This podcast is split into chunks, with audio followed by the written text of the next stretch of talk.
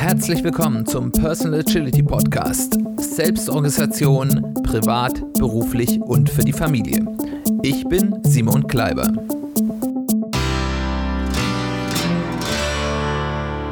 Herzlich willkommen zu einer weiteren Folge des Personal Agility Podcasts. Schön, dass du eingeschaltet hast.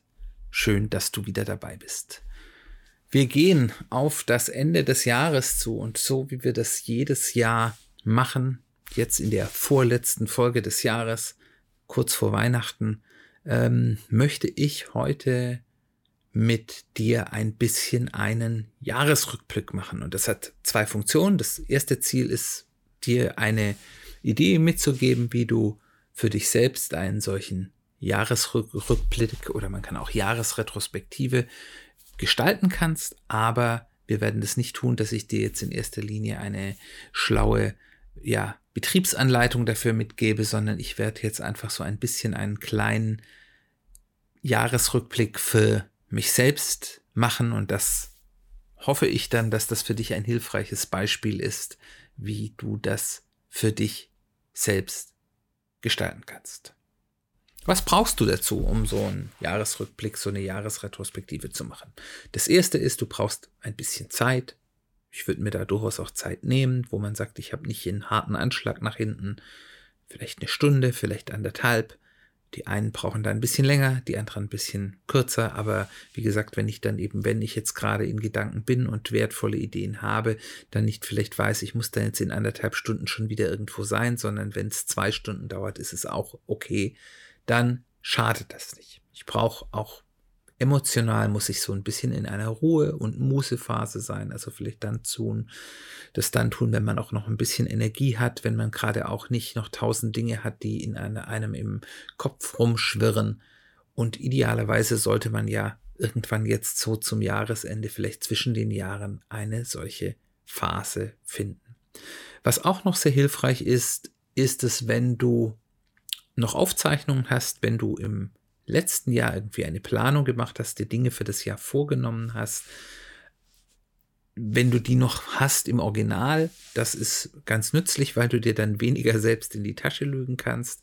Du musst ja natürlich dann, es ist ja ganz klar, dass wenn man für ein Jahr plant, und da werden wir nächste Woche, wenn es um eine Jahresplanung geht, nochmal etwas genauer drauf kommen, dass man da häufig falsch liegen wird, weil ein Jahr doch auch eine ganz schön lange Zeit ist, aber einfach so ein bisschen zu reflektieren, was habe ich mir eigentlich am Anfang des Jahres gedacht, was ist wichtig und was möchte ich erreichen und was ist wirklich passiert, und das wird häufig eine gemischte Kiste sein. Das heißt, es wird Dinge geben, da bin ich viel weiter vorangekommen, als ich mir das vorgestellt habe. Es gibt andere Dinge, wo das sich nachher als vollkommen illusorisch herausgestellt hat. Und es gibt auch Bereiche, wo ich bewusst, und das ist ja auch gut, wir wollen ja auch agil sein und agil wirken, sich einfach die Pläne geändert haben. Aber wenn du diese Aufzeichnung hast, ist es eben hilfreich, weil es eben ein guter Ankerpunkt ist.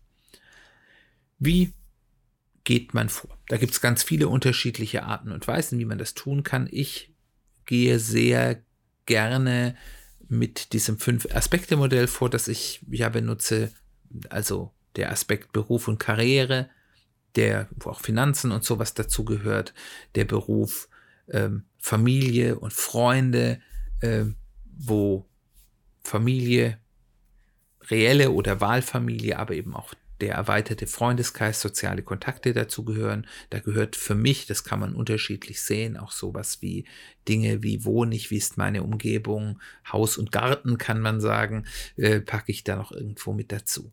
Und dann gibt's den Aspekt der Gesundheit und Fitness.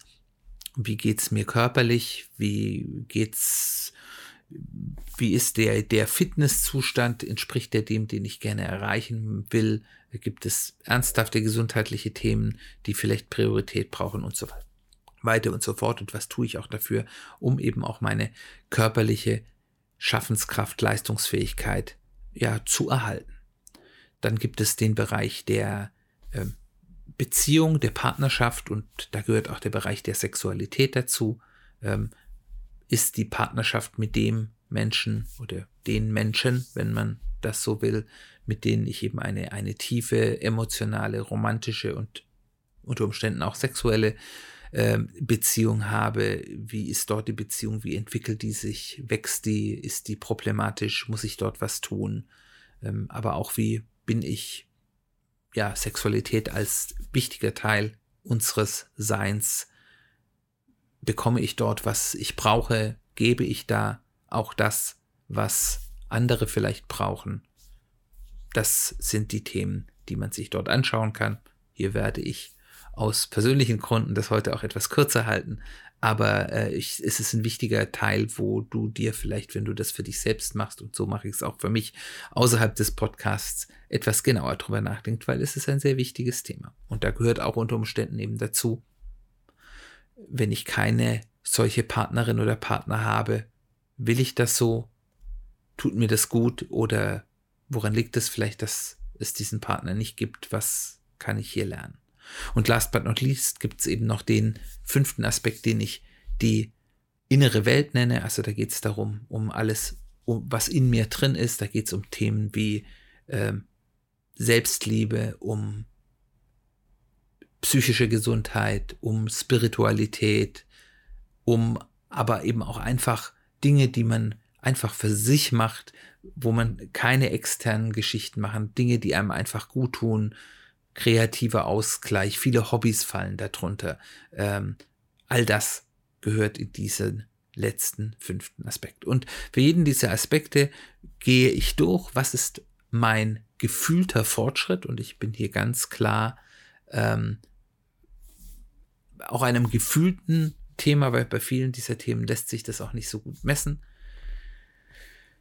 Und äh, ich äh, gehe von diesem gefühlten Fortschritt erstmal aus, weil ich als nächstes in den direkten Erfolg gehe. Also was sind denn wirklich Erfolge gewesen, die jetzt wirklich sich schon direkt ausgezahlt haben in was immer ich das will, beim beruflichen vielleicht finanziell, aber bei anderen Dingen eben auch, wo man sagt, da habe ich jetzt wirklich was davon gehabt. Und ich kann ja durchaus vorangekommen zu sein, auch wenn ich diesen harten, messbaren Erfolg vielleicht nicht hatte. Und dann gibt es noch eine zweite Art des Erfolges, über den ich reden will, ähm, oder über den ich nachdenken will, unabhängig vom direkten Erfolg, der strategische Erfolg, habe ich mich in diesem Thema vielleicht in eine strategisch bessere Position gebracht, wo ich sage, okay, von hier aus kann ich weiter durchstarten. Das war ein wichtiges nach vorne kommen, auch wenn der direkte Erfolg, sich vielleicht noch ein bisschen, ja, noch ein bisschen auf sich warten lässt. Also dieser gefühlte Fortschritt wird ein bisschen auf diese beiden Ebenen dann runtergebrochen. Und die, das letzte, was dann eben auch wichtig ist, damit das nicht nur ein nettes entweder sich selbst fertig machen oder sich selbst auf die Schulter klopfen ist. Äh, beides ist, äh, hat sein, in, in geringen Maßen sein, seine Berechtigung, aber was wir eigentlich haben wollen, ist, dass wir daraus Learnings definieren, also etwas rausfinden, wie wir das in Zukunft eben genauso gut oder noch besser als heute machen oder wo wir eben Dinge, die nicht so gut gelaufen sind, vermeiden und das anders tun können. Gut, dann wollen wir mal starten. Beruf und Karriere. Wie gesagt, da kann ganz viel dazu gehören und da kannst du dir eben selbst mal überlegen, wo stand ich vor einem Jahr beruflich, hatte ich den gleichen Job? War ich in der gleichen Position? Wenn du selbstständig bist, hatte ich die gleichen Kunden? Hatte ich die gleiche Art von Kunden?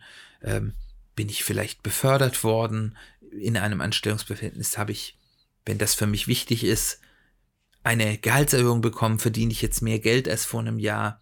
Wenn was anderes für dich wichtig ist, wie hat, haben sich denn zum Beispiel meine Arbeitsbedingungen äh, verändert? bin ich jetzt in einer besseren oder schlechteren Situation, was Arbeitsbedingungen angeht. Und es können formale Dinge sein, wie zum Beispiel von wo aus darf ich arbeiten, wie sind meine Arbeitszeiten, ähm, wie äh, wird meine Arbeit gesteuert. Das können aber eben auch ähm, ja, soziale Dinge sein, wie ist denn das soziale Umfeld äh, bei der Arbeit, gehen wir dort anständig miteinander um, gehe ich an sich, auch wenn es vielleicht mal inhaltlich schwierig ist, gerne zur Arbeit, weil da Menschen sind, mit denen ich mich gerne umgebe. Ähm, aber eben letztlich auch noch so Themen wie inhaltlich bin ich zum Beispiel, arbeite ich an etwas, was mich inhaltlich erfüllt, wo ich sage, das ist eine super spannende Aufgabe. Wie war das vor einem Jahr? Wie ist das heute? Und all das ist dann Beruf und Karriere. Ähm, da können aber natürlich auch so Dinge wie Finanzen vorgehen, wie sind, ist zum Beispiel meine finanzielle Vorsorge für mich vorangeschritten, habe ich Investitionen getätigt, konnte ich was zurücklegen, wie haben die sich entwickelt, ist das in dem Rahmen, wie ich das vorgehabt habe. Wir haben ja in dem Jahr schon mal über diesen Investment äh, geredet. Ist das, was ich dort mir vielleicht aufgeschrieben habe, immer noch wahr? Das sind alles Dinge, die man sich im Bereich Beruf und Karriere anschauen kann. Und wie sieht es bei mir aus? Die, der gefühlte Fortschritt ist, dass das ein sehr schwieriges, aber auch herausforderndes Jahr war. Also die letzten zwei Jahre, wenn ihr schon länger hört, die waren ja sehr, sehr gut, aber dieses Jahr war äh, anstrengend, emotional anstrengend und auch finanziell nicht das beste Jahr, das ich so hatte. Es ist alles in Ordnung, aber ähm, da hat man schon manchmal ein bisschen schauen müssen, was los war. Aber es war gefühlt auch kein schlechtes. Und wie ich zu diesem gefühlten Fortschritt komme, das wird vielleicht etwas klarer, wenn ich das jetzt auseinandernehme in diesen direkten Erfolg und den strategischen Erfolg. Der direkte Erfolg war dieses Jahr überschaubar. Finanziell war es eher schwierig. Es war kein Problem, weil ich in den Jahren davor gut vorgesorgt habe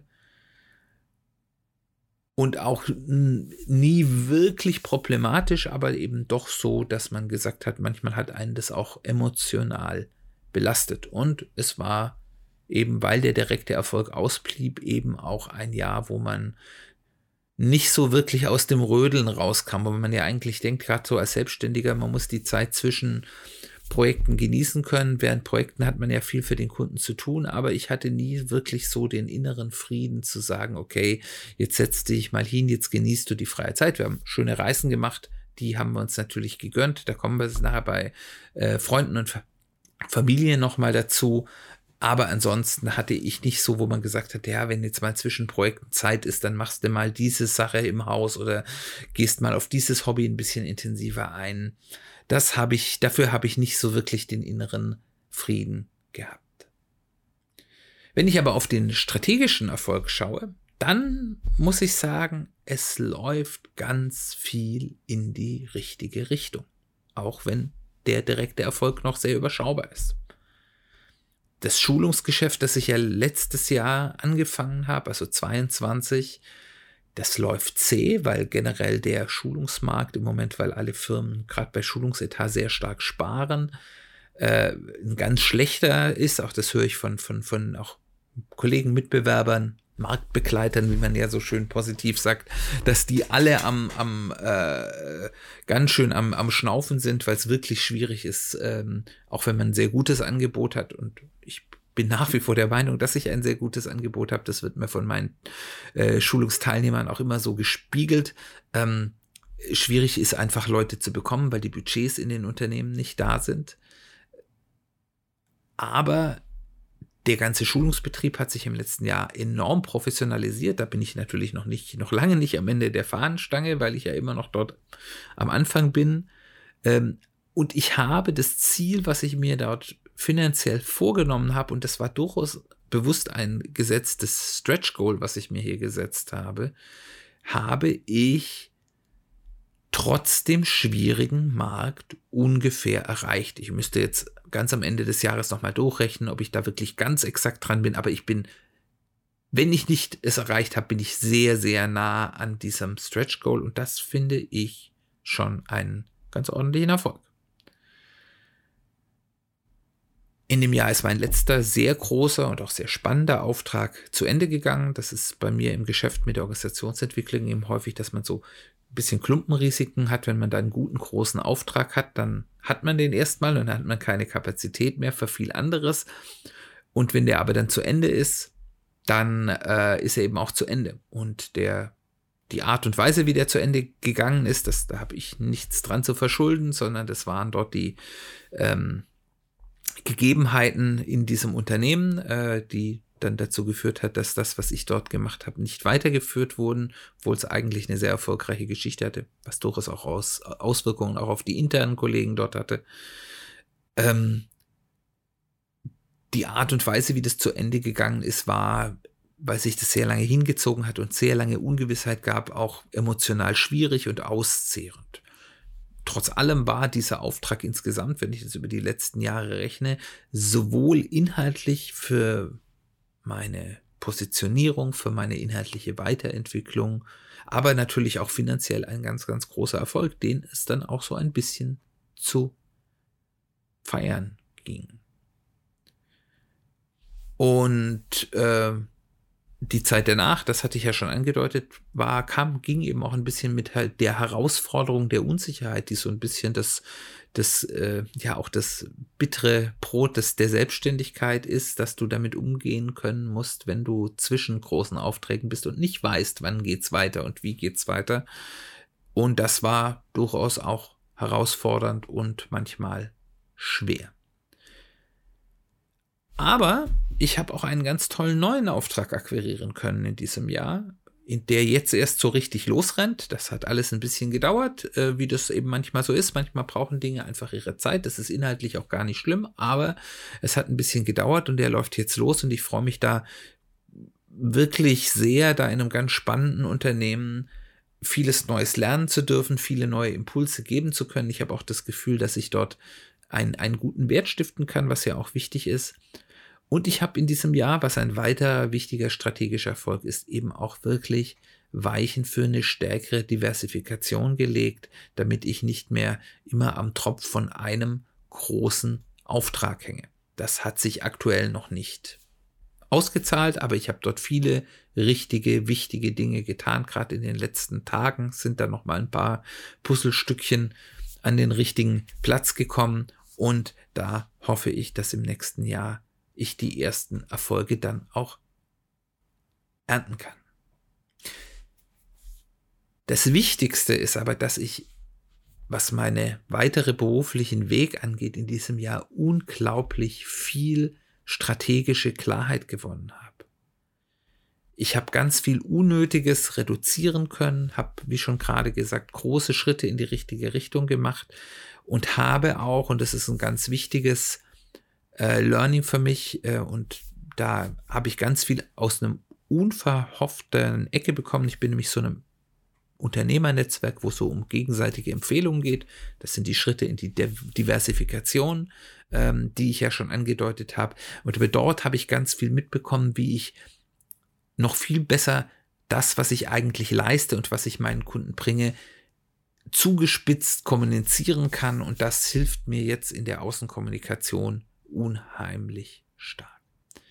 Insgesamt hat sich dieses Jahr so ein bisschen angefühlt wie so ein, ich sag mal, ein Moving Year. Es gibt, äh, ich habe früher ganz gerne Golfturniere geguckt und es geht ja immer über vier, vier ähm, Tage und der erste Tag, da geht's halt so los. Am zweiten Tag ist der Cut, da fliegen dann die Hälfte der Teilnehmer raus. Und der letzte Tag ist ganz klar, da geht's dann um den Sieg. Aber der dritte Tag, der wird immer der Moving Day genannt. Da passiert eigentlich nichts. Aber ich muss dort sozusagen die richtigen Fortschritte machen, um dann am letzten Tag in der Position zu sein, um dann die Erfolge zu ernten. Und so hat sich dieses Jahr so ein bisschen angefühlt. Eigentlich ist nichts so wirklich passiert. Das war auch nicht immer alles so leicht. Aber wenn man zurückschaut, schaut man, kann man schon sagen, da hat sich viel wirklich in die richtige Richtung bewegt. Was sind meine Learnings? Die, was ich ja schon mitgenommen habe, die Unsicherheit, die durch diese konzentrierte Auftragslage bei mir immer ein Problem ist, der will ich ein bisschen entkommen durch eine stärkere Diversifikation. Ich konnte aber eben auch mitnehmen, dass ich auch in einem sehr, sehr schwierigen Markt doch erfolgreich sein kann. Vielleicht noch nicht ganz so viel, wie man sich das erwünscht hat, aber doch eigentlich, wenn man auf die Zahlen kommt, habe ich sogar mein sehr mutiges Stretch Goal erreicht oder zumindest fast erreicht. Aber ich habe eben auch wieder feststellen müssen, dass obwohl ich da immer dachte, naja, nach inzwischen 25 Jahren Selbstständigkeit ähm, müsste man eigentlich mit dieser emotionalen Last, die mit der Selbstständigkeit einhergeht, klarkommen, habe ich eben auch wieder lernen müssen, oh no, wenn die Dinge so zusammenkommen, wie sie sind, dann kann einen das, obwohl es objektiv nie wirklich schwierig geworden ist, doch einen ganz schön belasten und damit muss man eben auch gesund umgehen. Last but not least habe ich gemerkt, und da muss ich noch mehr Schritte gehen, dass ich doch immer stärker mehr Unternehmer und weniger Freelancer sein will. Wenn euch das interessiert, was ich damit meine, lasst mich das mal wissen, dann mache ich vielleicht dazu noch mal eine extra Folge. Ich weiß nicht, wie sehr die Selbstständigen in meiner Hörerschaft äh, vertreten sind, aber wenn das Thema, wie, was ist der Unterschied zwischen Freelancer-Denken und Unternehmerdenken, wenn euch das interessiert, lasst mich das bitte mal wissen. Genau, das sind so ein bisschen meine, meine Learnings zum Thema Beruf und Karriere. Dann gehen wir weiter im Bereich Freunde und Familie. Wie gesagt, auch das ist ein weites Feld, ist auch ein ganz wichtiges Feld. Und was sind die Themen, über die ihr hier nachdenken solltet? Das erste ist natürlich meine Familie. Und das kann eine Blutsfamilie sein, das kann aber auch eine Wahlfamilie sein, also die Menschen, die ich als meine Familie sehe. Und ähm, Familie kommt ja immer so ein bisschen in konzentrischen Kreisen daher. Das heißt, ihr habt eure Kernfamilie, eure äh, Partnerin oder Partner, das, dazu haben wir nochmal eine eigene Kategorie, aber dann eben eure Kinder, wenn ihr welche habt, eure Geschwister, eure Eltern, dann in nächster und dann gibt es natürlich darum herum ganz viel andere Familie. Und da kann man eben schauen, wie, wie gesund, ich sage mit Absicht nicht, wie gut ist meine Beziehung zu den Menschen in meiner Familie, weil das Ziel ist nicht unbedingt zu allen Menschen im familiären Umfeld, nämlich denen, die einem unter Umständen nicht gut, äh, gut tun, eine besonders äh, gute Beziehung zu haben, sondern die Frage ist, wie gesund ist meine Beziehung zu den Menschen in meiner Familie? Und das ist ein eine Two-Way-Street, insbesondere bei den Menschen, für die ich vielleicht Verantwortung habe, wie meine Kinder. Wie gut ist meine Beziehung zu meinen Kindern? Dann ist die gesund. Auch hier wieder nicht gut, sondern ich, ich, es geht ja nicht darum, dass ähm, ich dort immer der liebste Papa der Welt bin, sondern es geht ja darum, dass diese Beziehung gesund ist. Das heißt, ich möchte eine gute Beziehung haben. Ich möchte natürlich, dass meine Kinder mich mögen.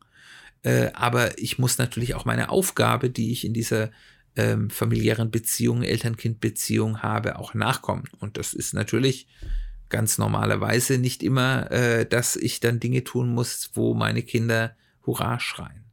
Aber eben dann auch, wenn es in die weitere Familie geht, ähm, wie ist hier meine Beziehung? Ist die gesund für mich? Ist das, was ich tue, wie ich äh, mit meinen ja, Familienmitgliedern umgehen, auch gut für die? Das heißt also erstmal muss ich mich unter Umständen abgrenzen, wenn mir ein anderer Mensch nicht gut tut. Aber wenn das der Fall ist, dann sollte ich mir auch fragen, gebe ich denn diesem Menschen auch das, was sie oder er von mir brauchen, wenn es in dem gesunden Rahmen liegt, den ich dann geben kann. Und das Gleiche kann man sich eben dann auch im Freundeskreis anschauen. Auch dort habe ich ja konzentrische Kreise mit engem Freundeskreis, bisschen weiterem und dann gibt es eben das größere soziale Umfeld.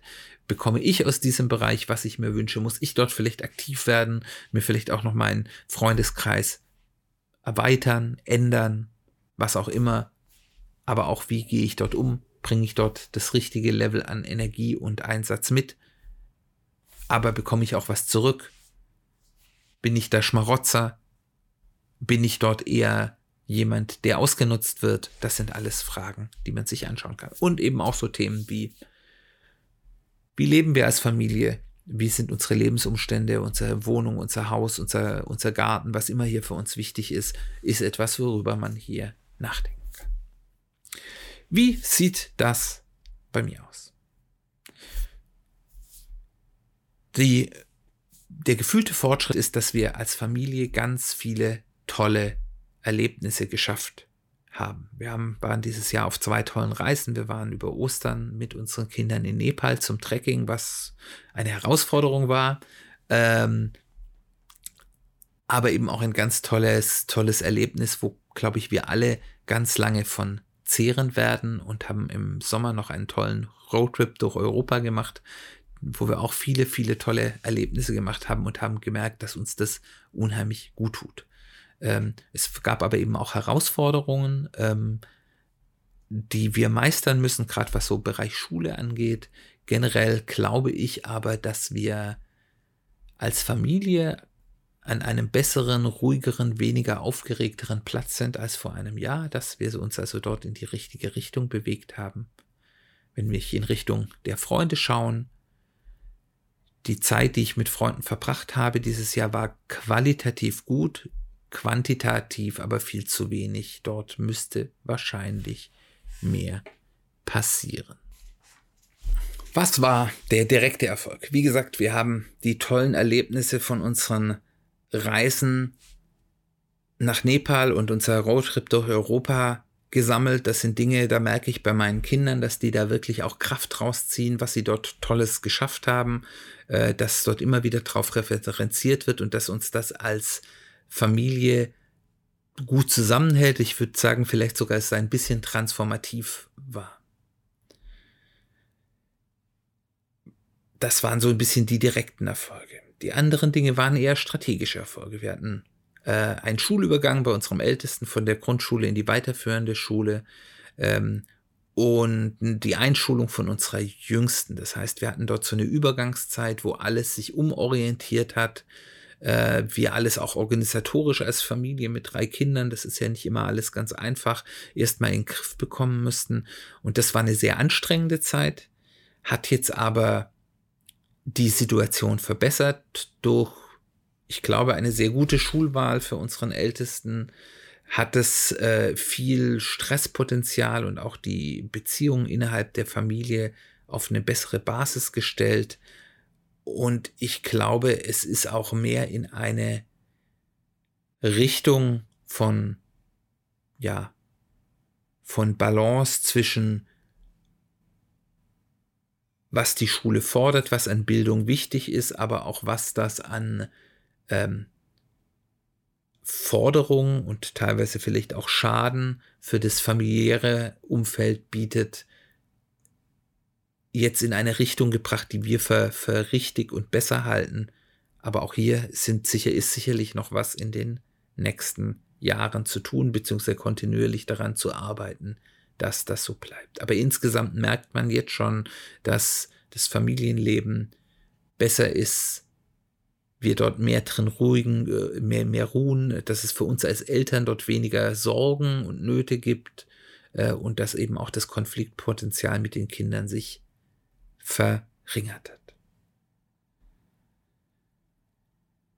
Das wichtigste Learning, was ich mitnehme aus in diesem Bereich, ist das eben wirklich das Organisieren von so wirklich remarkable Erfahrungen, so wirklich Dinge, wo man sagt, da kann ich den Rest meines Lebens zurückdenken. Und die können sowohl groß als auch klein sein. Es muss jetzt ja nicht immer die teure Reise irgendwo hin sein, aber dieses Schaffen, Führen von Erfahrung, dass das total wichtig ist für eine Familie, zumindest für uns als Familie, zumindest ticken wir alle so und wir für uns auch die Entscheidung haben, dass wir hier eigentlich investieren wollen, dass das der Punkt ist, wo wir Energie und auch Geld ähm, allokieren wollen, um das mal ganz äh, technokratisch zu sagen, um das eben kontinuierlich zu tun. Das tut uns allen als Familie gut.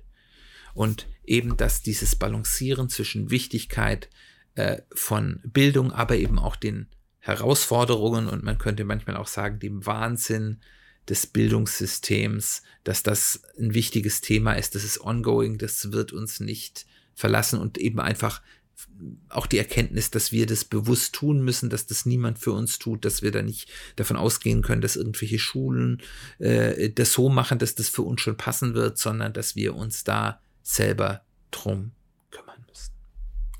So viel zu diesem Aspekt. Der dritte Aspekt ist Fitness und Gesundheit. Da geht es eben um, wie geht es mir und meinem Körper? Bin ich erstmal gesund? Gibt es gesundheitliche Herausforderungen, um die ich mich kümmern muss? Lebe ich so, dass die Gesundheit meines Körpers, die Leistungsfähigkeit meines Körpers noch möglichst lange, zumindest so lange ich wie das gerne will, erhalten bleibt? Oder betreibe ich Raubbau an meinem Körper? Und da gehört natürlich das Thema Fitness auch mit dazu. Habe ich, das ist ja häufig so ein Thema A von Zeit und B von ähm, ja auch innerem Schweinehund überwinden organisiere ich das so, dass man, ich meine, es muss jetzt ja nicht jeder der Top-Sportler sein, aber so eine gewisse Grundfitness, das weiß man inzwischen auch, ist ein ganz, ganz wichtig, viel mehr als Gewicht übrigens, ist diese Grundfitness, da gab es dieses Jahr von der WHO auch eine ganz interessante Studie, die ich gesehen habe, viel mehr als als Gewicht noch ist diese Grundfitness ähm, ein ganz, ganz wichtiger äh, ja, Prädiktor für gesundheitliche Entwicklung und da macht es auf jeden Fall Sinn, darauf zu schauen. Für mich der geführte, der, der gefühlte Fortschritt ist hier eher so lala. Ich habe mich bemüht, aber ich habe zu wenig getan. Das ist eine Auswirkung von Stress, von äh, ja, zeitlichen Einschränkungen, die teilweise real waren, die teilweise aber eben auch von selbstproduziertem Stress äh, gemacht wurden, wo ich eigentlich Zeit gehabt hätte und gesagt hätte, ich hätte sogar jeden Tag irgendwie Sport machen können, aber im Endeffekt dann doch gesagt habe, ich muss hier tun und ich muss schaffen und ich bin nicht aus dem Tunnel rausgekommen. Der direkte Erfolg, den kann ich nicht äh, benennen. Es gab eher einen Verlust. Es, äh, ich habe in dem Jahr wahrscheinlich stressbedingt äh, deutlich mehr Gewicht zugelegt, als ich jetzt sagen würde, das ist in der akzeptablen Schwankungsbreite. Das ist auf jeden Fall ein, ein Loss für mich in diesem Jahr. Ähm, und äh, das ist ganz klar ein Verlust und das ist aber, man kann es eben ganz klar eben auch auf die, bei, zumindest bei mir, auf die Auswirkungen des Stresses zurückführen. Ich bin auch so ein Stressfresser. Ähm, aber da muss man sich eben auch einfach eingestehen, da hat man dieses Jahr einiges, was man in den Jahren davor mit viel Mühe äh, geschafft hat, dann auch eben wieder mit dem Hintern eingerissen. Wie sieht's hier mit dem strategischen Erfolg aus? Der ist eher überschaubar. Was ich zumindest positiv finde, ist, dass man gerade was so das Fitnesslevel angeht, wenn mal ein Jahr nicht so toll läuft, und ich habe ja immer noch deutlich mehr gemacht, als ich das in äh, vor fünf Jahren oder so getan hätte. Da habe ich ja ganz, ganz wenig gemacht und äh, ich habe immer noch ordentlich Sport getrieben, auch wenn nicht in dem Maße, wie das für mich sinnvoll wäre. Äh, und man merkt eben sowohl von dem zeitlichen, weil man sich es eben als, als Habit auch angewöhnt hat, als auch von ähm, dem Fitnesszustand fällt man zumindest, wenn mal so ein Jahr nicht so gut läuft, eben nicht auf Null zurück. Und der zweite strategische Erfolg ist, dass ich zumindest ein besseres Verständnis entwickelt habe von der Wirkung, die Stress auf mich und meine Gesundheit hat. Ähm, aber eben auch andere externe Faktoren, dass zum Beispiel äh, Wetter und wir hatten einige Zeiten eben auch, wo, wo das Wetter sehr schlecht ist und bei Regen laufen gehen, da bin ich jetzt nicht so der Mensch, der sich dazu gut überwinden kann. Ähm, eben gerade in der Verbindung mit verfügbarer Zeit ähm, dass das eben Auswirkungen hat und äh, wie ich damit umgehen kann. Aber ich habe es in diesem Jahr noch nicht sinnvoll umsetzen können. Und ich hoffe jetzt, dass dieses, diese Erkenntnis nicht verfliegt und ich das im nächsten Jahr besser damit umgehen kann. Die Learnings waren damit eben ganz elementar, dass Stressmanagement sehr wichtig ist für meine Gesundheit und dass ich merke, dass Stress mir wirklich nicht gut tut und ich dort schauen muss, dass ich das besser manage und besser in den Griff bekomme.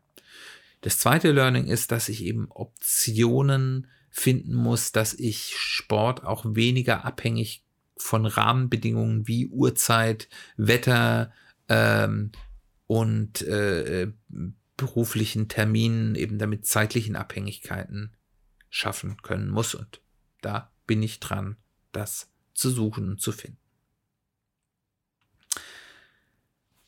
Dann kommen wir zu dem Thema Partnerschaft und Sexualität. Wie gesagt, ich werde das ein bisschen zurückhaltend hier behandeln. Dafür bitte ich um Verständnis, weil das ja dann doch sehr in, im Privaten ist. Aber trotzdem ist es etwas, wo ihr euch auch jetzt nur, weil ich das gleich vielleicht ein bisschen kurzfristiger abhandeln werde, euch ruhig Zeit nehmen solltet, weil es ein sehr wichtiges Thema ist. Da sind eben die Fragen wie, erstmal, bin ich in einer Beziehung, bin ich nicht in einer Beziehung?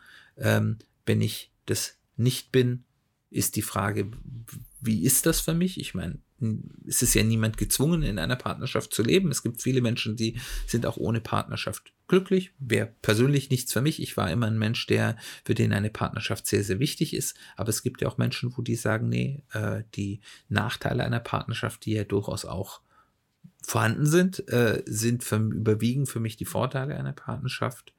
Und das möchte ich so nicht durchführen. Also sich erstmal schauen, bin ich denn überhaupt mit meiner Situation, die ich jetzt erstmal habe, zufrieden? Und wenn ich unzufrieden bin, ist, woran liegt das? Was kann ich dafür tun?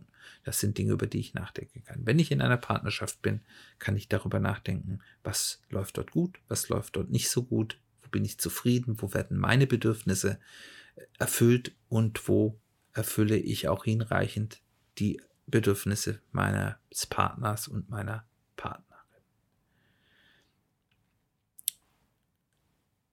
Die, wenn ich das jetzt auf mein Umfeld schaue, dann kann ich sagen, es war herausfordernd und auch hier war wieder das Thema Stress, der sowohl durch das berufliche Umfeld dieses Jahr kam, aber eben auch durch die Herausforderungen ähm, mit dem, den schulischen Wechseln, schulischen Umorganisationen durchaus belastend war, aber im Endeffekt doch stabilisierend. Also auch hier bin ich fest davon überzeugt, dass wir gerade auch kommunikativ auf einer Ebene sind, wo wir vor einem Jahr noch nicht waren, obwohl es vor einem Jahr jetzt auch nicht schlecht war, aber es hat sich dort zum Positiven entwickelt. Und wenn wir bei den direkten Erfolgen schauen, war das Jahr eben in der Kombination von den beruflichen Herausforderungen äh, und den, den, den Schu dem schulischen Wandel unserer Kinder äh, eben eine Herausforderung, wir haben uns da beide nicht immer mit Ruhm bekleckert. Da gab es auch so einige Situationen, die sehr schwierig waren.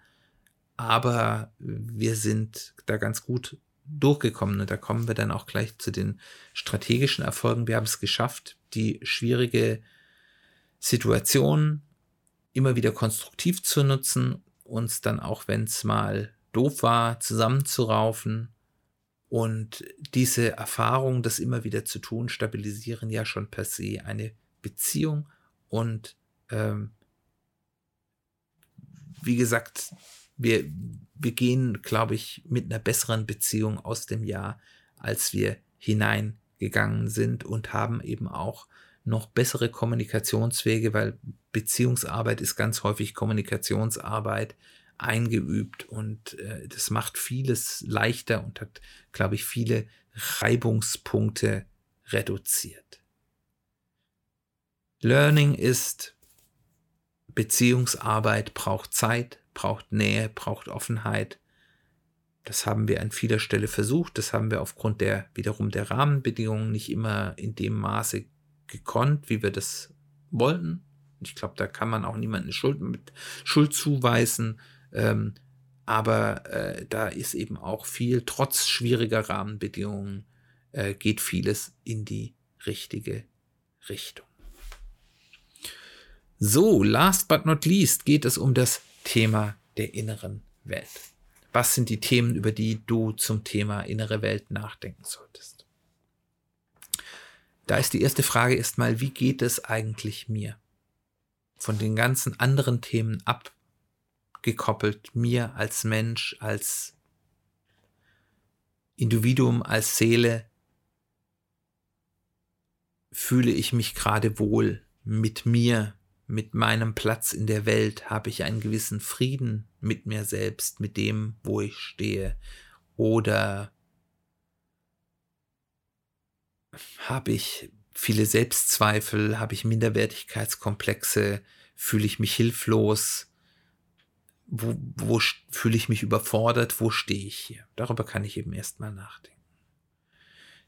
Ein weiterer Aspekt, über den ich nachdenken kann, wie geht es denn meiner äh, psychischen Gesundheit? Ist da, bin ich, und das wird sich aus dieser ersten Erkenntnis dann häufig eben auch ähm, zeigen, geht es mir gut? Bin ich häufig am Rande dessen, was ich tun kann? Habe ich, äh, gehe ich mit anderen Menschen so um, wie ich das gerne möchte?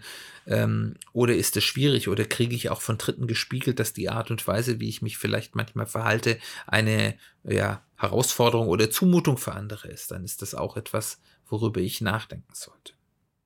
Aber es sind dann eben auch ganz so triviale Geschichten wie ist, habe ich eigentlich genug Zeit für mich selbst? Habe ich Zeit, die Dinge, die mir gut tun, zu tun? Und da sollte man auch ja sich nicht dafür schämen oder entschuldigen äh, oder schlecht fühlen, dass man manchmal Dinge tun sollte, die einfach nur einem selbst gut tun, die sonst auch keinen größeren Nutzen haben. Das sind häufig kreative, äh, ja, Auslässe, Outlets, ich weiß nicht, wie man das am besten auf Deutsch sagt, also, also kreative Kontrapunkte vielleicht zu dem, was man sonst tut. Das sind Hobbys, das sind Dinge, die einem einfach Freude bereiten ein Buch lesen, einen Film schauen, ein Spiel spielen, ähm, wie gesagt, irgendeinem kreativen Hobby nachgehen und so weiter und so fort.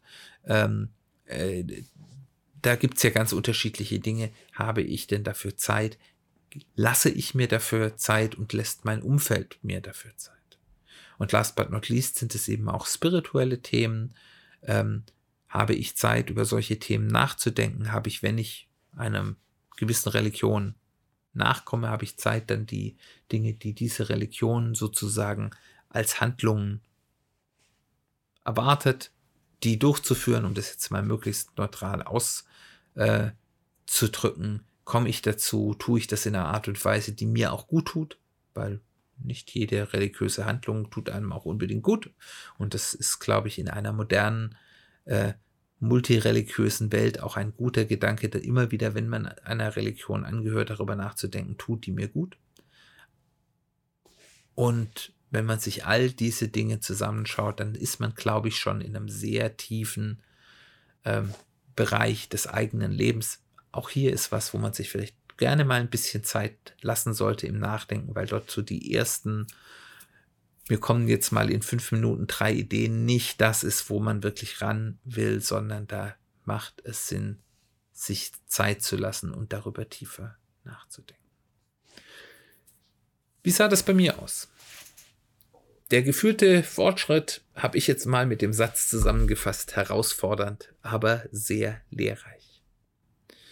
Wie war der direkte Erfolg?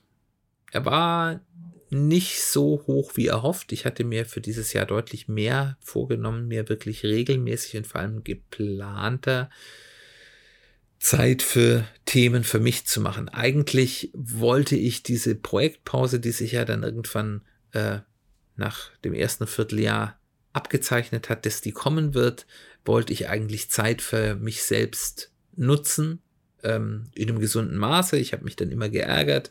In der Vergangenheit habe ich das zu viel getan und habe dann zu wenig für den äh, beruflichen Fortschritt in dieser Projektpause äh, gemacht.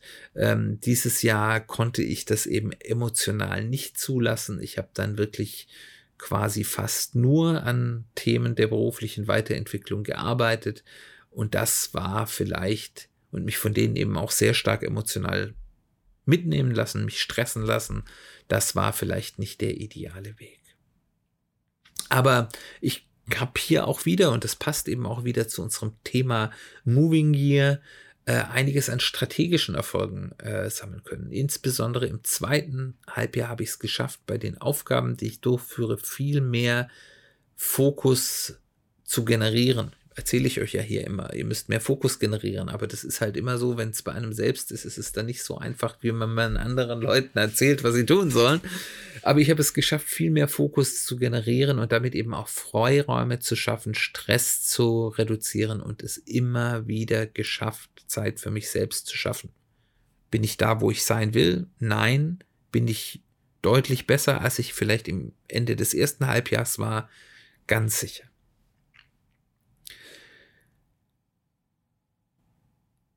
Mein Learning in diesem Bereich ist, und das wird jetzt, weil das ja auch etwas ist, was ich erzähle, aber es ist für sich selbst dann doch immer noch mal ein anderes Thema, ist, dass das Fokussieren auf das Fokussieren, also wirklich es bewusst zu versuchen, diesen Fokus zu schaffen, ist, der bildet einen Freiraum, der ganz elementar ist. Und nur wenn man diesen Freiraum sich schafft, den Fokus bringt, dann hat man eine Chance eben möglichst stressfrei, möglichst viel nach vorne zu bekommen. Und ganz wichtig ist eben auch die, die wirklich erlebte, erlittene Erkenntnis, dass sich eben einfach Stress negativ auf fast alle Aspekte meines Lebens ausgewirkt hat und eigentlich fast alle schwierigen Situationen ähm, eben von diesem häufig unnötigen Stress zumindest mit hervorgerufen wurden. Ich bin hier, glaube ich, auf einem super Weg, aber noch lange nicht da, wo ich sein will. So viel zu dieser kleinen Reise durch das vergangene Jahr, durch mein vergangenes Jahr, aber eben auch mit dem, ja, mit der Aufforderung oder mit dem Angebot, nimm die Art und Weise, wie ich das hier vorgestellt habe, mit und mach selbst für dich eine solche Rückschau, eine Retrospektive über das Jahr. Das ist ein ganz, ganz wichtiges der Lernhebel und jedes Jahr nehme ich wieder neue Dinge mit und lerne daraus und manchmal kann ich das Gelernte auch umsetzen. Natürlich leider nicht immer. So sind wir als Menschen. Das war's. Machst du eine Jahresretrospektive? Hast du vielleicht schon eine gemacht? Was waren deine wichtigsten Erkenntnisse? Wenn du Lust hast, kontaktiere mich, schreib mich an, lass es mich wissen. Ich würde mich freuen, von dir zu hören. Ansonsten freue ich mich, wenn du nächste Woche wieder dabei bist, dann machen wir sozusagen den zweiten Teil des der heutigen Folgen. Da geht es um die, den Jahresausblick, um die Jahresplanung für das kommende Jahr. Auch hier werde ich quasi an meinem eigenen Beispiel ein bisschen zeigen, wie man das am besten machen kann. Herzlichen Dank, dass du zugehört hast. Wir hören uns bald wieder.